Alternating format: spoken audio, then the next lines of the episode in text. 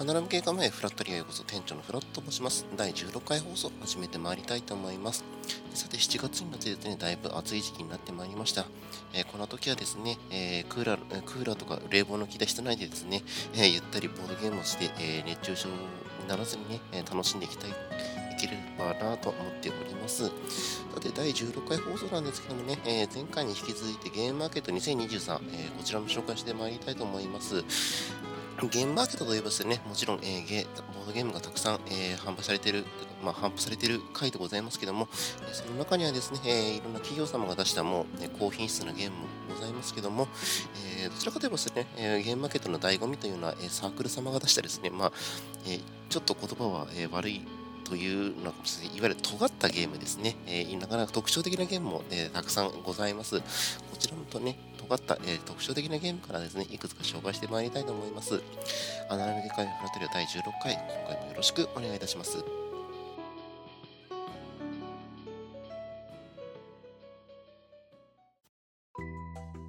はい、えー、一つ目紹介してまいりましょう。ホロメーカーでございます。こちらはですね、VTuber グループ、ホロライブのゲームになっておりますましてですね、まあ、もちろんこちらホロライブ公式のものではなくてですね、え、二次創作となっている点ご注意ください。まあ、この VTuber、まあ、最近結構 VTuber というのが、えーまあ、世の中にも少し浸透してきてますけどもね、えー、ボードゲーム界にも、えー、意外とありましてですね、え、例えばですね、まあ、え、まあ、ホロライブとか、えー、いわゆる2次3次ですね、といったもの以外にも、まあ、VTuber そのものを扱ったゲームとして v、まあ、VTuber になろうでしたっけねっていうゲームもあったりしまして、まあ、こちら大喜利系のゲームになったりします。さらにですね、先ほど、えー、申しました2次3次からですね、あのあれなやばい2次3次っていう、これは確か公式ですね、公式販売になっております。あの、もともとはあのあれなやばい動物という、えー、ボードゲームがゲームマーケットで販売されておりまして、えー、こちらと、まあ、こちらの作った、えー、サークル様とですね、二次三次が公式にコラボして、え販売されているというゲームになっております。いった感じですね、えー、VTuber とボードゲームって意外と、えー、この最近ご、まあ、融合しているわけですけども、まあ、その中の一つですね、今回の、えー、ホロメーカーのゲームでございます。まあ、今回はですね、このゲームに関してはですね、えー、ホロホロライブの一形成、あの一強って書いてですね、えー、確か蝶の上だったかなの、えーという、えー、体でですね、えー、それぞれ、えー、配信を行ってですね、えー、ホロライブの新しいメンバーになろうといった、えー、感じのノリのゲームになっております。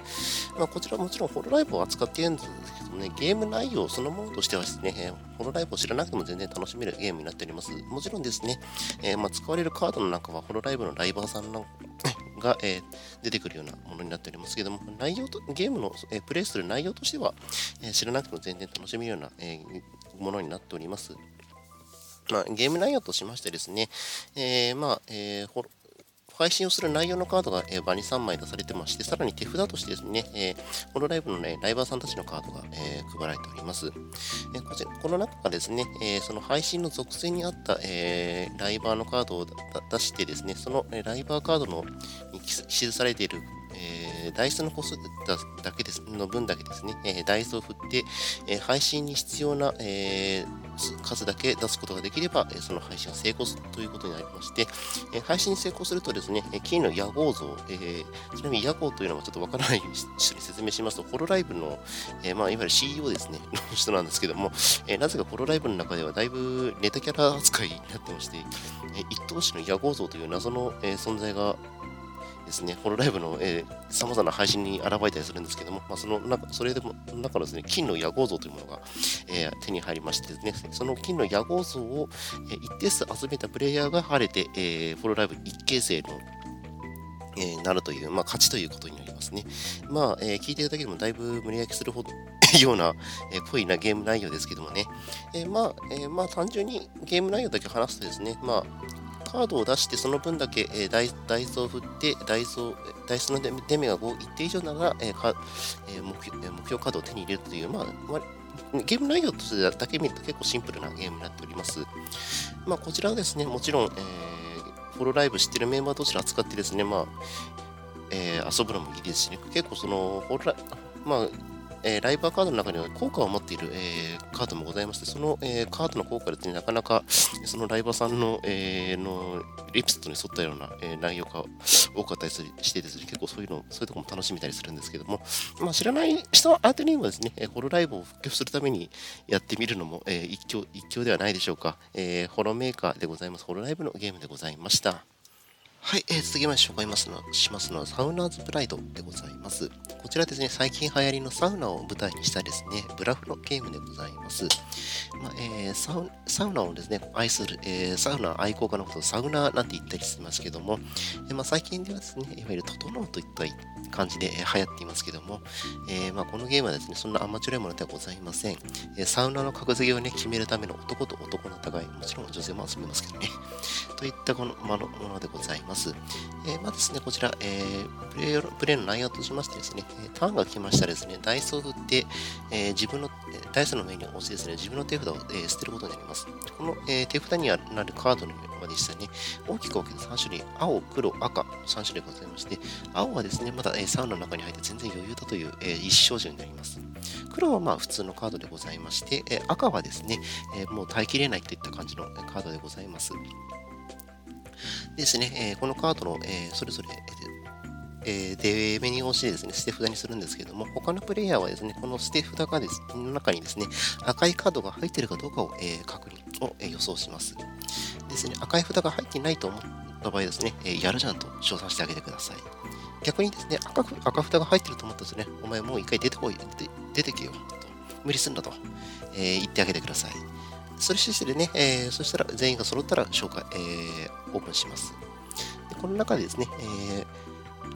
さえー、ターンプレイヤーがですね赤、赤札を置いてなかった場合はですね、えー、さらにランクアップのチャンスが起こる、えー、上の、えー、ランクに進むためのランクアップチャンスが行われます。え、逆にですね、え、他のプレイヤーに騙せた場合もですね、え、手札が1枚増えたりとかといったですね、え、まあ、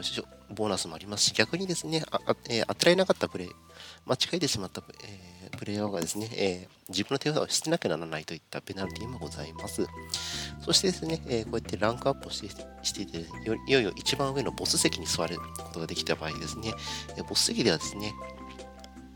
えー、捨て札の、えー、ダイスによる捨て札の枚数も多くなりますけども、えー、ここでですね、ブラフ戦に調理をすることによってですね、SP、えー、サウナーズポイントというものなんですけども、まあ、いわゆる勝利点ですね、を獲得することができます。えー、ただし、注意して注意しなくてはいけないんですよね。えー、手札はですね、まあ、自分の体力を示すものになっております。この手札を、ね、手札が捨てきれなかった場合、えーまあ、ダイスとかですね、ペナルティの際にですね、自分の手札を自分の持っている手札よりも多い枚数を捨てなきゃならなかったときはですね、えー、そのまま倒れてしまうということになってしまいます。えー、倒れてしまうとですね、もちろん、えー、サウナーとしてはね、え不適格だかということでですね、サウナーズポイントを減らされてしまいます。でそのその前にですね、え自分の手札がゼロになる前ですね、一回、え自分からですね、え水風呂に入って、え回復することもできます。ただし、どちらともですね、一回外に出てしまいますのでですね、えもう一回入ったときはもちろん一番下から、えサウナの一番下の席からの、え開始となっております。これを繰り返してですね、最初にサ,、えー、サウナーズポイントを一定数貯め出したの勝利という形になっております。まあ、こちら1回プレイしたんですけどもね、どうもですね、ね最初に一番席に、まあ、順番決めをしてですね、その後座るんですけど、まあ、えー、自分の手,、えー、手番順を決めるんですけど、手番順1番の人が、いわゆるボス席に、え、座る形になるんですけども、まあ、この時にですね、一応、えー、手手番順による平の、えー、有利な優劣の平均化ということでですね、えー、自分の手札を最初の初期手札から何枚か捨てるってことになるんですけども、それはあってでもでもですね、結構一番先に探した人が有利かなというふうな感じに思いました。まあ、ちょっと自分のやってたやり、うん、ルールがちょっと間違えてたっていうこともあるかもしれませんけどもね、えー、まあ、そこはちょっと、え、もう一回やってみてですね、もうえー、本当に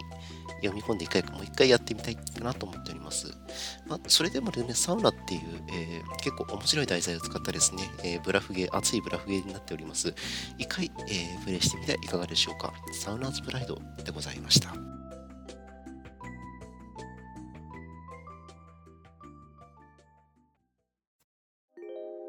アナログ英会話フラットリオ第16回放送終了の時間となりました。まえー、今回ですね、ゲームマーケットの、えー、醍醐味の一つであります、えー、なかなか、えー、尖った、え特徴的なゲームを、え、紹介してまいりました。まあ、こういったゲームをね、もちろん、え、企業様ブースですね、